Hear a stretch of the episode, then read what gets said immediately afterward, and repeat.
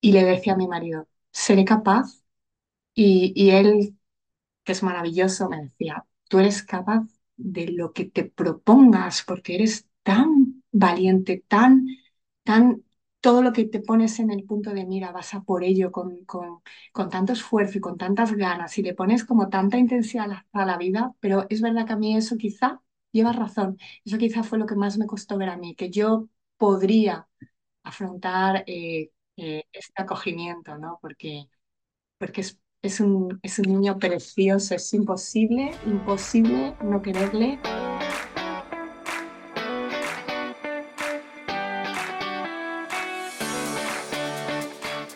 Bienvenida al podcast F de Fertilidad. He creado este programa para que tú y yo podamos escuchar diferentes historias contadas en primera persona sobre la salud sexual y reproductiva de las mujeres y las diferentes formas de crear una familia. Este podcast cubrirá todas las experiencias sin prejuicios. Yo soy Isa, tu anfitriona. Empezamos.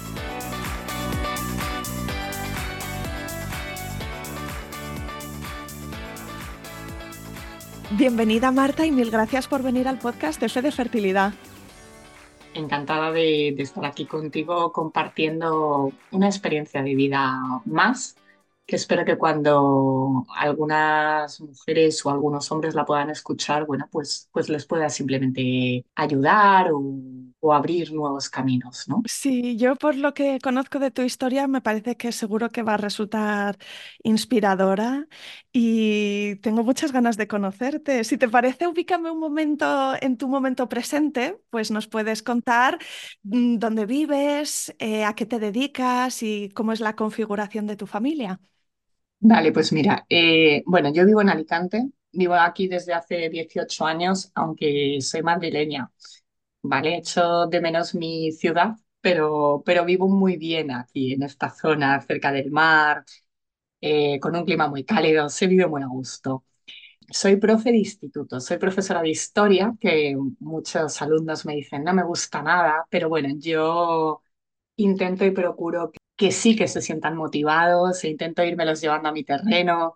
Me gusta mucho el mundo de la educación. En un primer momento, me refiero a la primera vez que hice mi primera carrera universitaria, no iba para nada encaminada en ese sentido porque estudié Derecho y durante un tiempo se encaminó más al mundo, al mundo del derecho y de las leyes y de todo esto.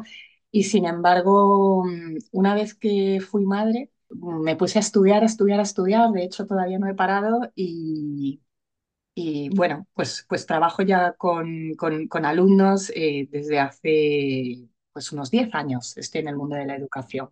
Y también eres escritora. Sí, y también soy escritora. La pandemia, bueno, pues tiene o tuvo sus partes, digamos, más grises, ¿no? Pero, pero también fue un momento de reposo para, para poder hacer aquello que llevaba mucho tiempo fraguando en mi cabeza y como que nunca tenía tiempo. Y entonces tuve tiempo, abrí el corazón y dejé que la mano escribiera, ¿no? O las manos escribieran sobre el teclado. Y aquello se fue alargando. Es que no, no, no lo empecé con una intención de, de, de, tener una novela en las manos, pero, pero terminó siendo una novela y entonces luego sí que es verdad que tuve que dar el paso eh, de valentía de publicarlo y, de que la gente me leyera, ¿no? Y de, enfrentarte al juicio del público, que, bueno, ha sido una experiencia preciosa, pero, pero bueno, no dejas tú de como de, de desnudarte de alguna manera, ¿no? De exponerte a la crítica. Es, es bueno, es dificilito. bueno, tu novela se llama Silencios de Mujer. Son tres eh, protagonistas. Yo conozco a dos de ellas porque la acabo de empezar. La estoy leyendo ahora las primeras páginas y ya conozco a Alicia y a Laura.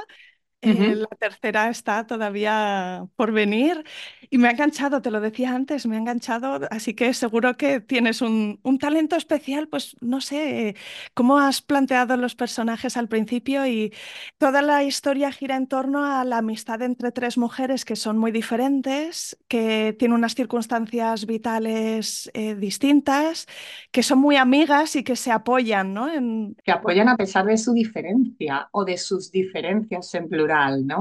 Y luego abrazándolas a todas hay una, una mujer maravillosa que es la abuela de una de ellas, Y, y bueno, esa diferencia generacional en la forma de pensar también se plasma en la novela a la hora de, bueno, pues determinadas decisiones que van tomando, pero sin embargo ahí está, ¿no? De, de forma, pues eso, absolutamente incondicional, apoyándolas, acompañándolas, a pesar de que ella piensa de una forma diferente por, pues, por lo que ella ha vivido, ¿no? No, no pensaban igual nuestras abuelas que nosotras.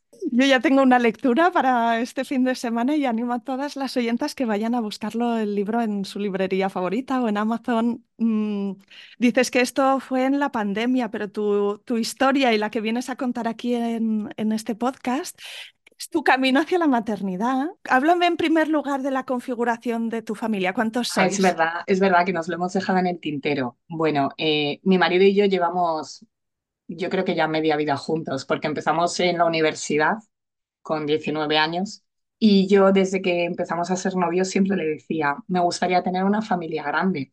Cuatro, ¿no? Por lo menos serán cuatro, ¿no? Y él me decía siempre, bueno, yo, yo con tres, yo con tres ya iría bien, ¿eh? Y yo, bueno, pues soy una mujer perseverante, yo siempre no abandonaba nunca la idea de, "Ah, tendremos cuatro, tendremos cuatro. Tenemos tres y, y bueno, la especialidad de mi familia es eh, de, de mis tres hijos. Tengo dos hijos, eh, los dos mayores son nuestros hijos biológicos y el pequeñito es nuestro hijo de acogida. Entonces, bueno, pues nuestros hijos biológicos son adolescentes, un chico y una chica, o sea que, bueno, como ves, tengo mucha variedad porque lo abordo desde todos los prismas, la adolescencia más luego mi trabajo, o sea que muy enriquecedor todo. ¿Y tu hijo de acogida es más joven? ¿Es Y luego nuestro hijo de acogida tiene siete años, sí, tiene siete años. ¿eh? O sea ¿Cuánto que, tiempo está con vosotros en vuestra familia? pues mira, él lleva en la familia cinco años y medio, desde que recién cum- cumplió los dos en casa. Lleva cinco años y medio y lo que, y lo que dure es que el acogimiento es una realidad viva.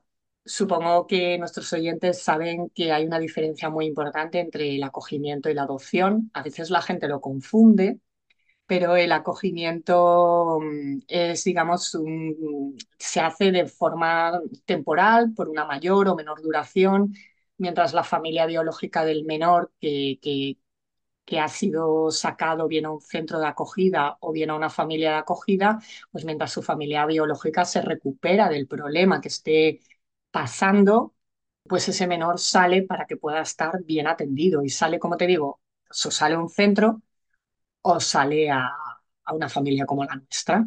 Vamos, vamos al principio de la historia porque, bueno, pues hace, Exacto, supongo, sí, imagínate 15 años, no sé cuántos tienen exactamente tus, tus hijos sí, adolescentes, mayor 15. ¿vale? 15 años, hicisteis un primer fichaje y luego poco después vino la segunda. exacto. Hicimos un primer fichaje maravilloso de estos bebés que llaman bebés trampa, que son buenísimos, increíbles y que dices, wow, Entonces, en ese momento tú veías los cuatro más claros que nunca. Decías, es que no hay aquí Exacto, ninguna exacto, razón para no exacto. imaginarlo. Nos animamos muy prontito a ampliar familia. Eh, la, peque, la, la siguiente vino enseguida Pero es verdad que desde el principio, desde la semana 12, fue un embarazo muy complicado en el que eh, de esto que cualquier cosita que pueda ocurrir, pues, pues ocurre. Y bueno, pues fue un embarazo de, de reposo absoluto, de intentar estar muy tranquila para que, deseando que todo saliera bien, pero a la vez de, el médico nos dijo muy claramente que, bueno, pues que no sabía en qué íbamos a terminar, ¿no? Y fue una felicidad, pero una felicidad contenida. Por la, por una parte estás muy contenta porque estás embarazada y, y por otra parte, bueno, yo recuerdo que estaba en reposo absoluto, pero es verdad que solo hacía un pequeño gesto que era cada noche. Es como que me asomaba a la terraza y, decía, un día más. Ya hemos ganado un día más. Y esa celebración o esa pequeña celebración, ese pequeño ritual que yo hacía de hemos ganado un día más, sin, sin darnos cuenta, nos llevó a semana 37. O sea que, bueno, pues eh, tuve esa grandísima suerte que yo sé que no se producen todos los embarazos complicados como el mío, pero bueno, pues, pues la verdad es que, la verdad es que yo no paro de decir que es mi niña milagro, porque de alguna manera lo fue, ¿no? Y, y bueno, pues ya tenía dos, ¿no? Ya tenía dos, estaba feliz, contenta, siempre había querido, pues como te digo, tener cuatro y había querido tenerlos como muy seguidos. Pero claro, al año así fui a, a mi médico y le dije, venga, vengo preparada. Voy a ser súper buena, te lo prometo. Si tengo que hacer reposo, yo muy concienciada voy a hacer todo lo que tú me digas. Me dijo, bueno, Marta, vamos a hablar, vamos a hablar seriamente y te voy a poner sobre la mesa todas las cartas. Y, y ya está, pues, pues, pues, pues eh, tuvimos que decidir, mi marido y yo, que por los riesgos que entrañaba tener otro hijo biológico, pues, pues ya está. Pues yo me quedé con cierta tristeza, pero tampoco quería perder de vista que tenía dos hijos maravillosos a los que tenía que criar y disfrutar. Yo soy súper niñera, soy de las que se tira al suelo, pinta con las manos, eh, llena la casa de plastilina, o sea que es Haces que galletas con ellos, todo, ¿no? todo, todo, todo. Sí, sí, sí, me encanta, lo disfruto. Es una etapa cansada. La primera infancia es una etapa cansada, pero, pero a ver, es que toda la vida, yo creo, desde que tengo uso de razón, eh, había deseado ser madre. O sea, de pequeña ya jugaba que iba, algún día sería madre, ¿no? Entonces, mm, lo disfruté muchísimo, pero es verdad que quedó ahí como un proyecto eh, mm, sin terminar, sin terminar o sin terminar al menos voluntariamente, porque es verdad que me hubiera gustado eh, tener más, más hijos biológicos. Pero bueno, eh, como te digo que disfruté tanto, creo que, creo que eso quedó muy bien cerrado en, en mí, en nosotros como pareja, porque formábamos un equipo maravilloso los cuatro. Y al tiempo, estando de vacaciones, curiosamente en Asturias, ¿no? Pues vi un anuncio de la Cruz Roja, creo que era, hablando del acogimiento, pues un cartel informativo en una biblioteca. Y entonces yo pues, eh, pues me quedé con eso en la cabeza. Yo es como que lo archivé, yo lo vi y lo archivé. Yo lo vi y lo archivé, pero en ese momento no pensé que, fuera a ser mi camino. Porque, bueno, pues también igual que te digo que había dicho quiero tener cuatro hijos, siempre le decía a mi marido, quiero tener los que sean biológicos, pero también me gustaría adoptar, ¿no? Y iniciamos, un, in- iniciamos todos los trámites de la adopción internacional. Y no sé por qué, no sé muy bien explicar por qué, me produjo una sensación, a, mi marido y a mí nos produjo una sensación en la que hubo un momento que cuando estábamos a punto ya de ser valorados, ¿no? por los psicólogos y tal, dijimos, quizá no es esto lo que nosotros pensábamos, ¿no? Y, cerramos aquel expediente de, adopción internacional, eh, no, llegamos a, no llegamos a ser valorados y lo dejamos quieto. Y entonces me acordé de, la información del acogimiento y empecé a investigar eh, quién se encargaba en Alicante de todo el tema del acogimiento o quién se encargaba en Comunidad Valenciana de todo el tema del acogimiento.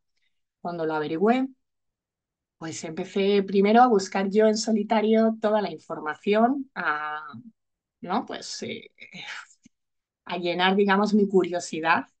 Y cuando ya lo tenía todo súper claro, súper claro, fue cuando se lo comenté a mi marido. Le dije, mira, esto creo que sí es más lo que yo siempre he tenido en la, en la cabeza, ¿no? El, un menor que, que, que está en un centro, que ha estado en situación de desamparo, que ha tenido un nivel de sufrimiento X, el que sea, necesita a alguien que lo abrace, a alguien que lo cuide, a alguien que, que le haga sentir único y especial, aunque sea de forma temporal, ¿no? Y bueno, pues se lo planteé a mi marido y mi marido me dice, yo contigo nunca me aburro, o sea, el aburrimiento contigo es imposible. Qué, bu- qué buena respuesta, pienso, ¿eh? Eh, Pues eh, lo siguiente fue planteárselo a nuestros hijos. O sea, cuando él dijo, "Mm, vale, muy bien, y porque yo se lo, se lo planteé todo, le di todos los detalles y tal, me dijo, ¿tú piensas que estás preparada pues para esa temporalidad, ¿no? Por ejemplo, pues para que llegue a tu vida, pase un tiempo y luego a lo mejor se tenga que ir. Y yo le dije, yo creo que sí, yo creo que esto es lo que, lo mejor que podemos hacer por un niño es abrir nuestra familia y darle el calor de nuestra familia. O sea, solo lo que tenemos, ¿no? damos lo que, lo que somos, ¿no? Y somos una familia, no tengo una casa muy grande, ni tengo unos recursos económicos que me sobren, pero lo que tengo lo comparto, ¿no? Entonces, bueno, pues comparten habitación y estas cosas. Se lo, se lo dijimos a nuestros hijos que en aquel entonces tenían como nueve y ocho, más o menos, ¿no? Y, y les pareció, les pareció fantástico. O sea, eh, no puedo, no puedo explicar con palabras la reacción de, de, de esos dos eh, enanitos. que en casa eh, decían, sí, sí, sí, sí, sí, sí, nos apetece un montón tener un hermano. Y yo les miraba yo, yo, yo les explicaba, ¿no? A ver, nuestra vida va a cambiar porque vamos a tener que, pues, en una de las dos habitaciones tiene que dormir con uno de vosotros. eh, no, no, no, no. Ellos estaban dispuestos a todo. Y han estado dispuestos a todo y siguen dispuestos a todo. Yo, mm, cuando les veo me encanta mirarles cuando no saben que les miro. Es un, es un momento absolutamente como madre maravilloso, cuando ellos creen que nadie les está mirando y están los tres interactuando. Y nadie que viera la escena, las típicas escenas de hermanos entre ellos, podría decir cuál de ellos no es hermano de sangre entre sí, porque la conexión es absolutamente increíble. Y, y bueno, eso a mí me, es como que me llena de súper emoción como madre, de haber con- conseguido eso, ¿no? Marta, yo entiendo que, que quizá en tu círculo cercano no, no habías conocido la experiencia de acogida, pero quizá en tus investigaciones ya te pusiste en contacto con personas. En mi círculo no había nadie. Sí que había gen- sí que había familia que había adoptado, sí que había niños adoptados en la familia, pero niños de acogida no había nadie. Esto lo llevamos así como muy tranquilamente hasta que nos dieron la formación, nos hicieron la valoración y ya nos declararon como la idoneidad para ser familia de acogida. Y entonces fue cuando, fue cuando lo compartimos con, con, el resto de nuestra familia, pues padres, hermanos, tíos, y nos miraban como diciendo, ¿de verdad? alucinaban, alucinaban, ¿no? Y, pero sí, pero si estáis muy, muy, estáis muy cómodos, ya los niños están, ya los niños van para arriba, ahora ya no, ya no tenéis tanto lío, tal, ¿no? Y ya, sí, eh, no sé, no, no, nos, nos apetece, nos apetece, nos apetece dar eso, ¿no? Y sí que te quería contar, pues nuestros hijos eh, de 15 tienen 15 y 14 y hace poco les pregunté Y les pregunté hace poco, mm, si volviéramos atrás, si volviéramos a hace cinco años y medio, yo reconozco que, ne- que necesitaba preguntarles a ellos porque las madres a veces arrastramos una serie de, como de sentimientos pequeñitos de culpa, de, ay, si hubiera hecho esto, si hubiera hecho lo otro. Y entonces necesitaba un poquito preguntarles y les dije, si volviéramos cinco años y medio atrás y os volviéramos papi y yo a preguntar, eh, chicos, ¿nos lanzamos? Y ellos me dijeron, sin dudarlo, sí. Sin dudarlo, sí, mamá. Volveríamos a querer que estuviera el peque en nuestras vidas, porque es nuestro hermano. Uf, y me supuso una emoción porque verdaderamente yo siento que es un hijo más. Pero eso que te decía, esa sensación de hermanos, esa conexión tan potente que hay entre ellos, me alucina. Nunca me han reprochado que yo haya tenido que que dedicarle mucho tiempo al peque, sobre todo al principio, cuando vino, nunca, nunca, nunca los típicos celos, ¿no? Que son muchas preguntas que la gente me hace, ¿no? ¿Y tus hijos? ¿Nunca se han... No, mis hijos, mis hijos han entendido muy bien la situación del peque que llegaba a casa. Dice mucho de su madurez, ¿no? Porque para empezar, pues también eh, hablaríais de, de qué tipo de, de niños y circunstancias llevan a, familias a acoger.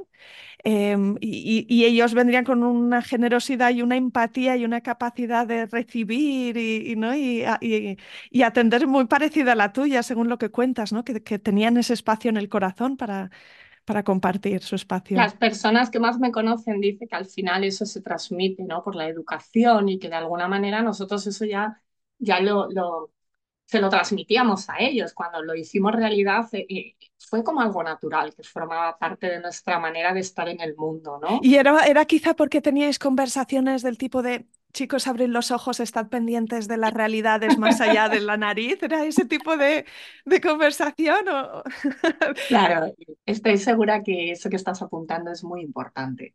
Esas conversaciones en familia son muy importantes. Al final somos unos cuantos privilegiados en un mundo burbuja Y, pero muy cerca de nosotros, que yo siempre lo digo, muy cerca de nosotros se puede, se puede dar ayuda. A veces te puedes ir más lejos, pero si miras a tu alrededor, siempre hay alguien a quien puedes ayudar. Por desgracia, tenemos muchos niños en, en centros de acogida. Y muy, y muy, muy invisible. Yo creo que es muy invisible, sí, creo que es muy invisible. Todo el mundo sabe lo que es la adopción, pero muy poca gente sabe lo que es el acogimiento. Eh, yo hablo a todo el mundo que quiere escuchar de lo que es el acogimiento, eh, los tipos que hay de acogimiento, que hay de urgencia, que son los bebés, por ejemplo, cuando las noticias sale bebé encontrado en un contenedor, tal, pues eh, generalmente esos bebés terminan yendo a una familia de urgencia mientras se decide una medida de mayor duración, dónde va a ir, pues a qué tipo de, a una familia de acogimiento permanente como la mía. Luego hay otro de acogimiento, bueno, se puede explicar mucho mejor, pero por ser breve y concisa, un acogimiento temporal, que es cuando se prevé que esa medida va a durar hasta unos dos años, y, y luego un acogimiento permanente, que en realidad la palabra permanente seguramente no sea la que mejor lo define, pero es porque supera esos dos años el periodo en el que se prevé que el menor va a tener que estar en esa situación, ¿no? Es verdad que nuestro hijo, aunque salió con solo dos años, ya salió en acogimiento permanente. Eh, lo normal es que salgan en acogimiento temporal y luego ese acogimiento temporal, cuando se ve que, que va a ser, su duración va a ser mayor, pues se, se administrativamente cambian la figura a un acogimiento permanente, ¿no? Bueno, pues salió en acogimiento permanente, los técnicos de acogimiento sabrían, sabrían cuáles eran todas sus circunstancias y por qué eso estaba previsto así, ¿no? Así que, bueno, hablaste con tus hijos y dices que empezasteis los trámites y os dieron la idoneidad. Eh, ¿Te acuerdas cuánto duró todo este proceso? Ay, sí. ¿Y cómo te sentiste también si la ilusión podía con todos los obstáculos y lo veías todo como pequeña logística que hay que resolver? ¿O si hubo momentos así de estar abrumada también porque hay muchas barreras? Pues mira, eh, hicimos un curso de formación, después del curso de formación nos hicieron la evaluación.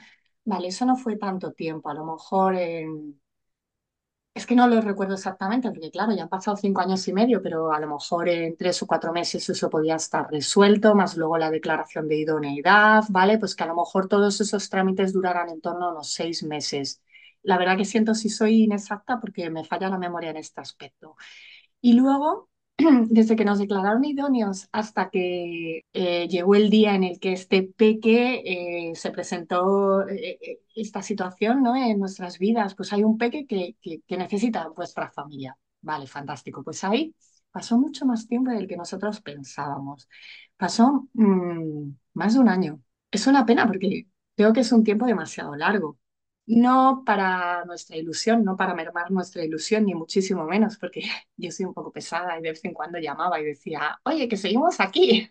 Eh, bueno, es una, seguramente es uno de los aspectos que, que se pueden mejorar y que a lo mejor y lo desconozco, y por eso tampoco quiero atreverme, pero eh, desconozco si en la actualidad los periodos serán inferiores, pero en aquel momento me pareció demasiado tiempo sabiendo las necesidades que había. Sé que ahora hay muchas necesidades. Entonces, seguramente es uno de los aspectos que se podrían mejorar. Eh, luego es verdad que cuando, cuando tú planteas cuáles son mis posibilidades, porque también hay un acogimiento especializado del que no he hablado, que son nenes que tienen unas necesidades médicas determinadas, ¿vale? Entonces, eh, cuando te dicen, bueno, más o menos cuál sería el planteamiento de la familia, por ejemplo, pues puedes recibir hermanos, eh, pues porque tu casa mm, sea lo suficientemente amplia como para tener hermanos, o puedes hacerte cargo de un acogimiento especializado, pues porque tú tengas disponibilidad, pues a lo mejor porque no trabajes, o el acogimiento de urgencia, por ejemplo, requiere que uno de los dos miembros de la familia no trabaje, de uno de los dos miembros de la pareja, perdón, no trabaje. Bueno, pues ahí nosotros lo único que un poco dijimos fue, eh, eh, no podemos coger hermanos, pero porque quizá nuestras posibilidades en ese momento no, no sabíamos qué iban, cómo, iban, cómo iban a ser, cómo, cómo íbamos a encajar esa, esa situación del acogimiento y tal. Y, y lo único que dijimos es, bueno, pues que tampoco sea muy, muy pequeño, ¿no? De hecho, cuando nos dijeron, tiene dos años, dije, uff, porque pensábamos que fuera de cinco o seis años, que además es como que decíamos, los nenes según van cumpliendo edad, bueno, pues sus posibilidades de, al final esto lo digo con mucha tristeza, pero las familias prefieren niños más pequeños. Cuando van creciendo, pues eh, de alguna manera sus posibilidades de encontrar una familia disminuyen. Entonces decíamos, bueno, pues que tenga eso, cinco, seis, siete, que sea un poquito más pequeño que la nuestra pequeña. Y cuando nos llamaron y nos dijeron tiene dos años, dijimos, si he regalado todo. O sea, tuve que empezar a, a llamar a las amigas y a decirles, necesito de todo. ¿Estás otra vez embarazada? Y yo, no, pero necesito de todo, ¿no? Y, y, nos sorprendió, nos sorprendió porque, pues eso, porque no esperábamos que fuera tan pequeño, y, pero bueno, bienvenido sea, vamos, bienvenido al barco, al barco, sí, sí, totalmente.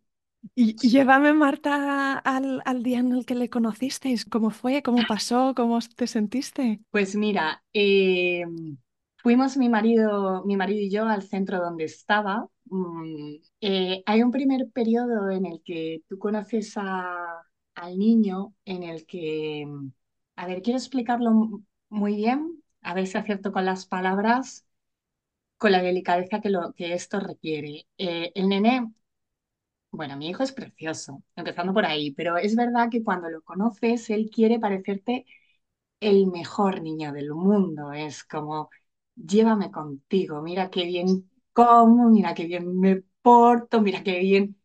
Su instinto de supervivencia les lleva como a seducir a esta persona que Exacto, puede es una significar etapa, seguridad para mí. eso, eso es una etapa de seducción. Eh, estuvimos yéndole a visitar, es verdad que en cada, cada, cada- con cada niño eh, esto varía, ¿vale? A nosotros, por ejemplo, nos estuvieron haciendo que fuéramos a visitarle durante un mes. Yo no podía fallar, yo iba todos los días y luego para que el niño no se sintiera como muy abrumado, pues, eh, pues mi marido se turnaba con mis hijos. Luego a veces un día íbamos todos juntos, íbamos siguiendo muy bien las pautas que nos fueron indicando para que él fuera vinculando poco a poco y sin abrumarse, ¿no? Pero parece que él entendía mucho de lo que estaba ocurriendo, que es también increíble, ¿no? Como un niño de menos de dos años.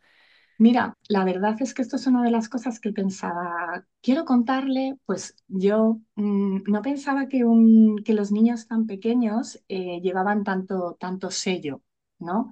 De sus vivencias, aunque sea de forma inconsciente, todas las vivencias quedan como impresas en, en el cerebro. tanto las positivas como, como las negativas, ¿no? Y, bueno, en función de esas vivencias, entiendo que después he leído mucho de eso, la verdad, pero en función de esas vivencias desarrollan una serie de, bueno, de, de traumas, de fobias, pero también de habilidades. Entonces, esa manera de querer encantarnos, encandilarnos, seducirnos, le llamamos como queremos, pues pues bueno, él las puso en marcha con, ya te digo, con dos añitos. Era, bueno, bueno, bueno, bueno, eh, increíble. Y no es que no lo sea, pero claro, cuando pasó una temporada viviendo en casa, pues empezó a tener esa confianza, que por cierto nos costó ganarnos también él eh, al principio, aunque intentaba seducirnos, no confiaba en nosotros como figura de referencia, supongo porque sus vivencias le habían marcado, o sea, ya había pasado por un, por un no estar atendido, como se tiene que estar atendido en la infancia. Entonces, que, como digo, eso te deja una, una huella impresa. Nos costó ganarnos su confianza. He de decir que eh, a mí me costó más que a mi marido, la figura materna o la figura femenina, pues no sé, entiendo que le había producido una decepción mayor o me costó, me lo tuve que currar más, por decirlo de alguna manera, ¿no? Y, bueno, pues, pues eso, pues visitándole una- un, mes, luego vino a casa y empezó nuestra vida, y empezó nuestra vida y se cayó esa, ese encanto de seducir y, y, y, y empezó a ser el niño real, el que tenía que ser, con todas sus luces y con, y con, y con las cosas que, bueno, pues que había que ayudarle a... Claro. ¿A ti quién te enseñaba a ayudar a gestionar estas situaciones tan difíciles, en algunos casos también desconocidas, porque quizás podías saber algo, pero vas un poco a ciegas? ¿Quién te ayudaba a ti a, a tener recursos? Es una maravillosa pregunta, la verdad, porque por una parte sí, es verdad, la crianza con tus hijos, con tus hijos biológicos es, digamos, yo siempre digo, prueba-error, ¿no? prueba error, prueba error, pero todo fluye de una manera natural cuando, cuando los nenes están bien, sanos, tal, pues va fluyendo. Claro, aquí te encuentras con un pequeñín que lleva ya muchas, muchas tiritas, lleva muchas tiritas puestas. Hay que curar heridas emocionales que, que desconoces. Y las desconoces primero, porque nadie te ha informado, no, no nos informaron de ellas. Tan solo una persona que un día brevemente nos dijo, madre mía, que llevas a este peque con todas sus cositas. Y yo me acuerdo que aquel día cuando llegué a casa pensé, ¿cuáles serán todas sus cositas? Pero bueno, luego la vida te va mostrando cuáles son todas sus cositas y efectivamente tuvimos que hacer frente a muchas dificultades a las que nunca habíamos hecho frente. Nadie nos había enseñado, te contesto, nadie nos había enseñado. Y ¿cómo fue? Pues fue duro, fue, fue, fue un comienzo muy duro. Y ese comienzo muy duro, eh, es verdad que, que lo más duro fueron unos meses, pero fíjate, al año y medio mi marido y yo dijimos, uy, esto ya empieza a funcionar. Estamos hablando de un año y medio de un niño. Ahora con cinco años y medio miramos para atrás y cuando alguien nos dice algo decimos, uff, si está increíble, si es que hay que conocerle para, para ver cómo estaba y cómo está, ¿no? Y supongo que te preguntas, ¿cómo estaba Marta? Porque me has preguntado, ¿quién te ha enseñado eso y cómo estaba, ¿no? ¿De qué nos estás hablando? Concreta cosas. Bueno, pero no ninguna cosa que entre dentro de su privacidad, que eso es algo que él tiene derecho a tener, ¿no? Y tú también. Exacto. Bueno, pues el- las emociones completamente las emociones completamente descontroladas. Pues, por ejemplo, una frustración, pues si un niño que gestiona medianamente bien la frustración puede tener, ¿no? Se habla de a los dos años, siempre se habla de los terribles dos años. Yo no los había vivido, no los había experimentado, no sabía lo que era una pataleta, lo digo, quizá fui una suertuda, pero yo no sabía lo que era una pataleta de mis hijos mayores y, y sus pataletas a lo mejor duraban fácil dos horas. Entonces, bueno, pues eso con un componente, esa frustración, con un componente, bueno, pues, pues, pues de, pues de querer pegarnos o, a ver, es que, es que, es que las emociones hay que, hay que tratarlas, hay que tratarlas muy bien, ¿no? Y, y hubo que ponerle mucho cariño, mucho cariño. Y él necesitó casi el mismo tiempo que llevaba vivo en otra casa, pues casi Ay, ese mismo exacto. tiempo eh, Sí, en la vuestra, pues para entender otra dinámica, ¿no? Y madurar también y sentirse querido, que yo creo esto es lo más importante. Al final, los niños de acogida tienen circunstancias diversas, pero normalmente es ese- esa desatención. Pu- puede haber cosas mayores que desatención, pero exacto. Sí, yo siempre lo digo, que hay cosas más feas. En el caso de nuestro hijo, hasta donde nosotros sabemos, era una desatención por divers- diversas causas en las que en esas sí que no puedo entrar por su privacidad, ahí sí que no, pero, pero no eran causas mayores, al menos que nosotros sepamos. Entonces es verdad, tú lo has explicado muy bien, había como que deshacer el camino andado para empezar a construir de cero eh, relación de afecto, eh, bueno, y, esa pequeña personita que, ha ido creciendo y, y bueno, que, que es absolutamente fantástico verle, pero que es verdad que ese primer año y medio fue un año y medio muy complicado. Eh, pero como decían mis hijos, por supuesto sí, no nos lo pensaríamos, o sea, volveríamos a, volveríamos a empezar desde cero con todo lo que sabemos y, y yo también, y yo también, porque le veo ahora y, y a veces pienso, madre mía, y si no hubiéramos tenido la suerte de coincidir los cinco, ¿no?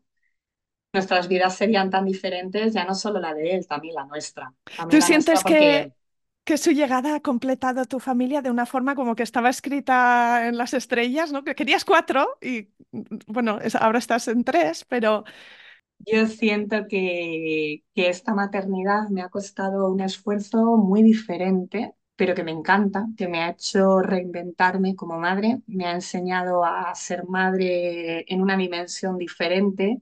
Y bueno, tanto es así, ahora ya le veo como tan encauzado con todas sus dificultades, porque luego tiene una serie de necesidades especiales a nivel cole. Claro, había una falta de, estimulación y he sabido que irlo poquito a poco cubriendo, pero es difícil de entender porque muchas veces, eh, como no vemos un signo físico que evidencie que el proceso de aprendizaje va más despacito, ¿vale? Pues, por ejemplo, la semana pasada eh, yo estaba hablando con una entrenadora y le dije, tú no te preocupes, que a él, que tú ponle bien los límites porque él funciona muy bien cuando tú le dices, mira, esto sí se puede hacer y esto no se puede hacer. Digo, él funciona muy bien así, a veces nos pensamos que que hay que mimar, o sea, que hay que sobremimarlos, pero es que a él le sienta muy bien. O sea, dale mucho cariño, pero dile, esto es por aquí o por el otro lado, ¿no? A él los límites le van genial porque sabe dónde se tiene que situar. Pero claro, yo lo estaba hablando con la entrenadora y, y al volverme, una mamá me dijo, ¿qué pasa? ¿Que tu nene es malo? Y yo respiré y yo le dije, no, no, no, mi hijo no es malo. Mi hijo no es malo para nada. Mi hijo es impulsivo, mi hijo a veces no controla bien sus emociones, mi hijo tiene una edad cronológica de siete años y, una edad en otros niveles que está 24 meses o más de 24 meses por debajo de su edad cronológica. Digo, pero no, no, no es malo, no es malo.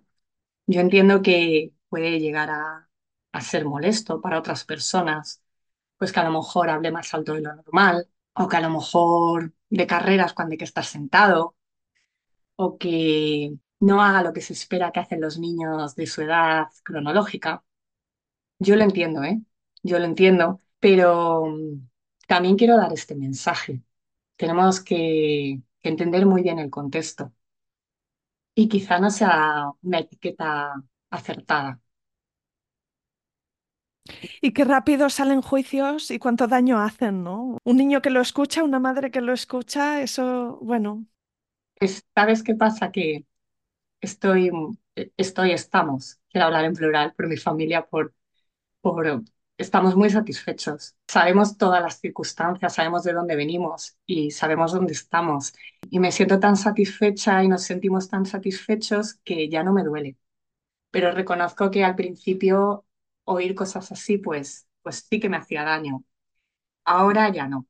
Ahora ya no porque porque estamos seguros de, estamos seguros de que con todo el amor que Él está recibiendo y a la vez con todo el amor que Él nos da a nosotros, formamos, formamos un, ¿cómo decirlo, no? Un, eh, un- tenemos un potencial muy grande para llegar a donde lleguemos. No colocamos las expectativas en ninguna, en ningún lugar, sino nos vamos por la vida a, a, a donde, a donde tengamos que llegar. No sé si me explico, no no necesito que, no necesito que mi hijo, pero ninguno de los tres, eh, sea ingeniero o sea, ahora que está tan de moda, un youtuber famoso. Pues no, pues cada uno que, que siga su proceso, que nosotros como padres podamos acompañarles y él que tiene esa serie de necesidades especiales, que nosotros podamos seguir acompañándole, abrazándole, amándole de una manera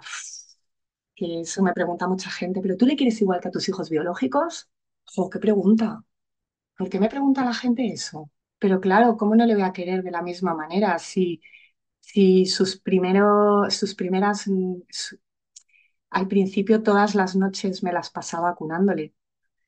Si no me he despegado de él para prácticamente nada. Si no le he dejado un fin de semana para irme con mi marido a ningún sitio. O sea, si es que cuando él llegó a vivir a nuestra casa, como, como prácticamente con dos años no caminaba, yo me compré una mochila y le he porteado hasta casi los cuatro pero más que porque no caminara muy bien, porque habría siempre hay quien me escuche y diga, pues si no camina, que camine más para que camine mejor. Bueno, pero es que él necesitaba ese pechito con pechito, ese oigo tu corazón, mamá, estás aquí y me aporta tranquilidad, el sonido, el bombeo de tu corazón, ¿no? El amor se multiplica, es verdad, eso mucha gente al principio me lo decía yo, cuando decía, quiero tener lo menos cuatro, me decían, si tienes cuatro no vas a poderlos atender. hay que tener uno y poderlo atender bien. Y yo decía, pero ¿por qué la, la... Pero bueno, que me parece muy bien porque cada uno debemos, debemos, cada uno nos sentimos con ganas de, de- de- de uno, de dos, o de ninguno. Pero es verdad que yo pienso que, que no, que no restas, sino que, que multiplicas. Y, y por eso te decía antes esa pregunta a mis hijos de, ¿qué haríamos? No, no, haríamos lo mismo, sin dudarlo, un minuto. Y, y, y es donde me di cuenta de que efectivamente se había multiplicado, porque le había requerido tanta atención y todos nos habíamos volcado con él, pero es verdad que sabes que al principio esa relación con la madre eh, es súper, súper necesaria, ¿no? Entonces él, a la vez que me costaba vincular, pero a la vez me reclamaba, no sé si me explico, ¿no? Me rechazaba, pero me necesitaba con él ahí pegado. Exacto, es como cuando ponemos a prueba a alguien para ver si de verdad, de verdad van a estar allí, ¿no? A pesar de ponerse un poquito difícil. Claro, ahora cuando me dice, ay, mi reina, digo, madre mía, qué palabra tan grande para un niño de siete años, pero cuando me dice, ay, mi reina, me coge la cara y me da un beso, digo, es que te, te como, te como yo a ti a besos, o sea, porque, porque sé el esfuerzo que a él le costó eh, volver a confiar, volver a vincular, eh, sentirse como estoy, puedo estar tranquilo. ¿Y él ha mantenido una relación con su familia biológica? Vale, te cuento eso. Pues mira, al principio sí que tenía visitas porque las visitas están estipuladas y las familias de acogida eh, debemos llevarles a, a que visiten. Nosotros íbamos a un punto de encuentro que es donde se realizaban y estaban supervisadas pues, pues por personal especializado, por técnicos de, de- de acogimiento, ¿no? Entonces le, le dejábamos y visitaba a sus padres y, y y al resto de sus hermanos, porque tiene más hermanos. Y al principio eran cada 15 días, luego se espaciaron a un mes y luego se espaciaron a tres meses y luego dejaron de producirse. ¿Por qué se espacian? Pues porque la familia biológica en este caso deja de visitar y entonces eh, la administración, pues los técnicos van decidiendo que, que se van espaciando. Actualmente las visitas están suspendidas desde hace como un año, año y medio más o menos, y tiene relación, eso sí, con, con, con uno con una hermana biológica que está en otra familia de acogida. Entonces, bueno, pues nada, es fantástico porque yo siempre digo que tenemos una familia como ampliada porque cómo no, eh, cómo no quererla, ¿no? Como si forma parte de nuestro hijo. Entonces, bueno, pues eh, cuando nos vemos, pues pasamos mm, tardes o ratos o que son entrañables, que, también me gusta verles a los dos. eh, porque, por- pues porque es tierno, ¿no? Es tierno y, y, y- y me encantaría que siempre ese vínculo estuviera ahí presente, ¿no?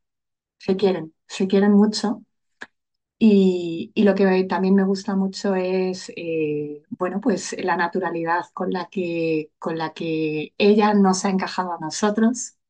Permíteme que utilice la palabra encajar porque seguramente no es la más adecuada. Y, y al revés, ¿no? Como la naturalidad con la que nosotros la vemos a ella, ¿no?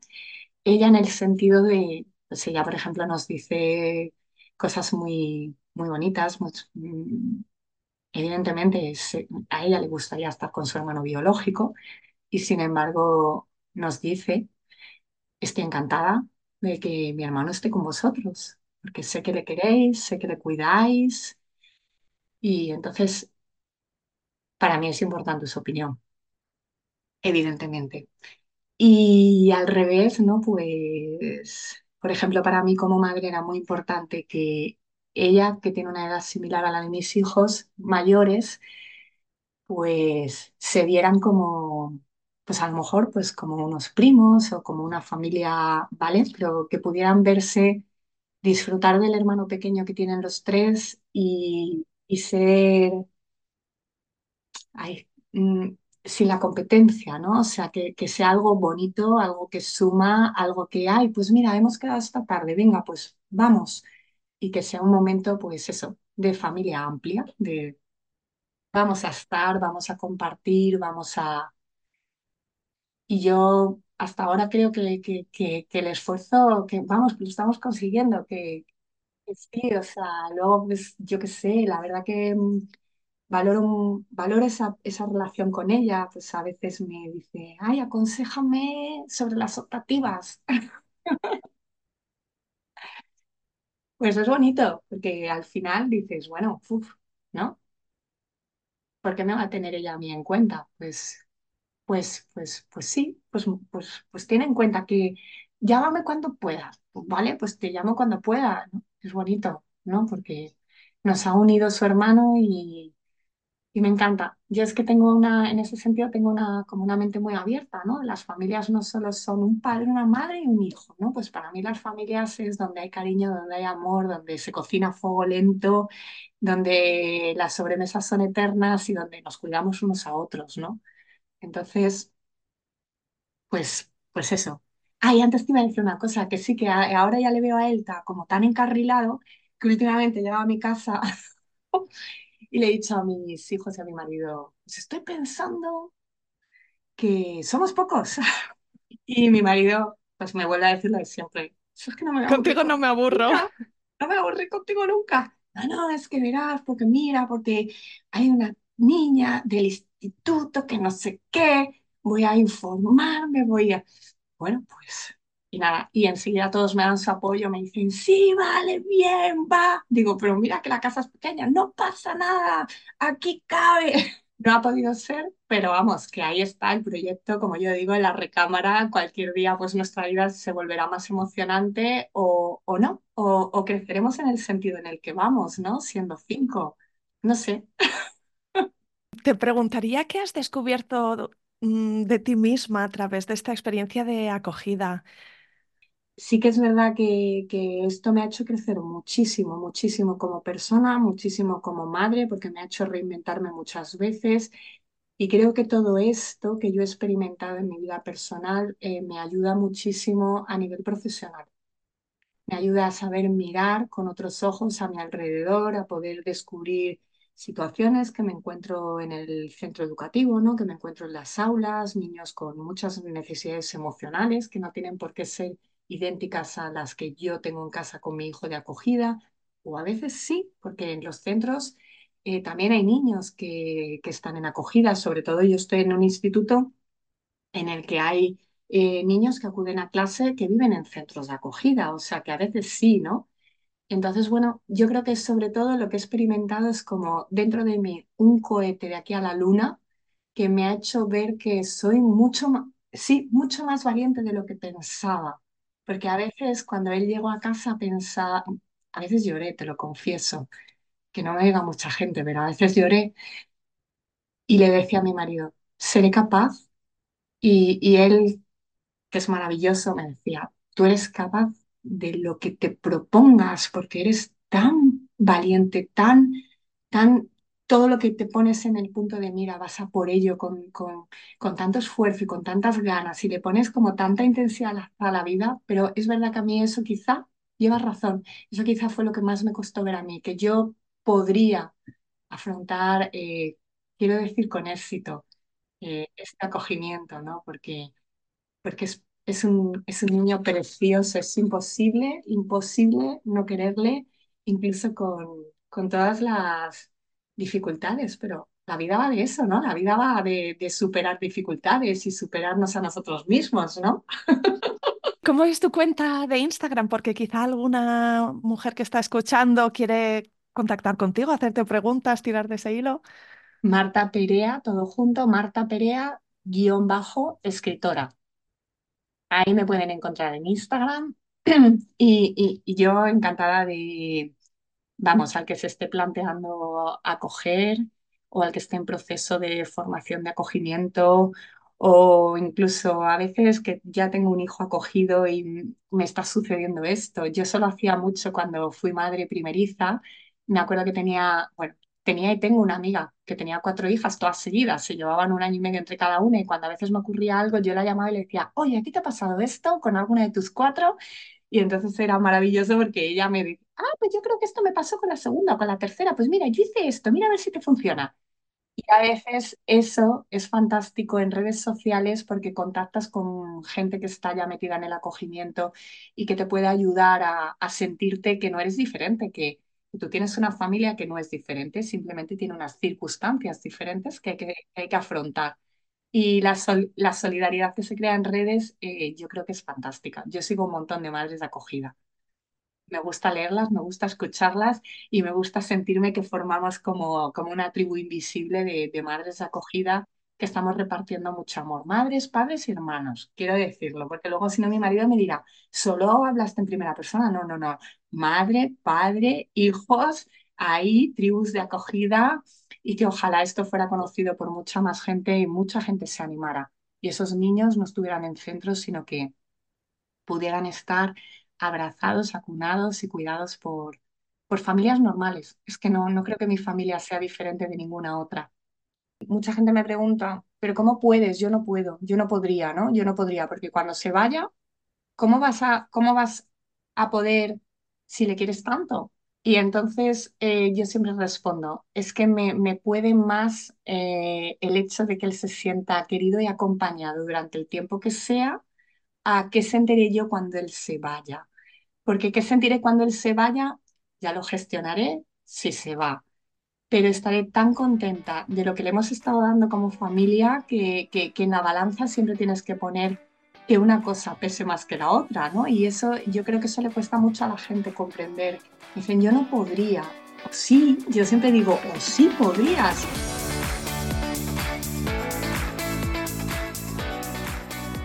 Aquí acaba este episodio. Si te ha gustado, suscríbete al podcast en Spotify, en iTunes, en Evox o en Google Podcast. Encontrarás una estupenda biblioteca de relatos. Mi deseo es que escuchar sus experiencias te empodere y te ayude en tu propio camino. Cuídate mucho, nos vemos la semana que viene.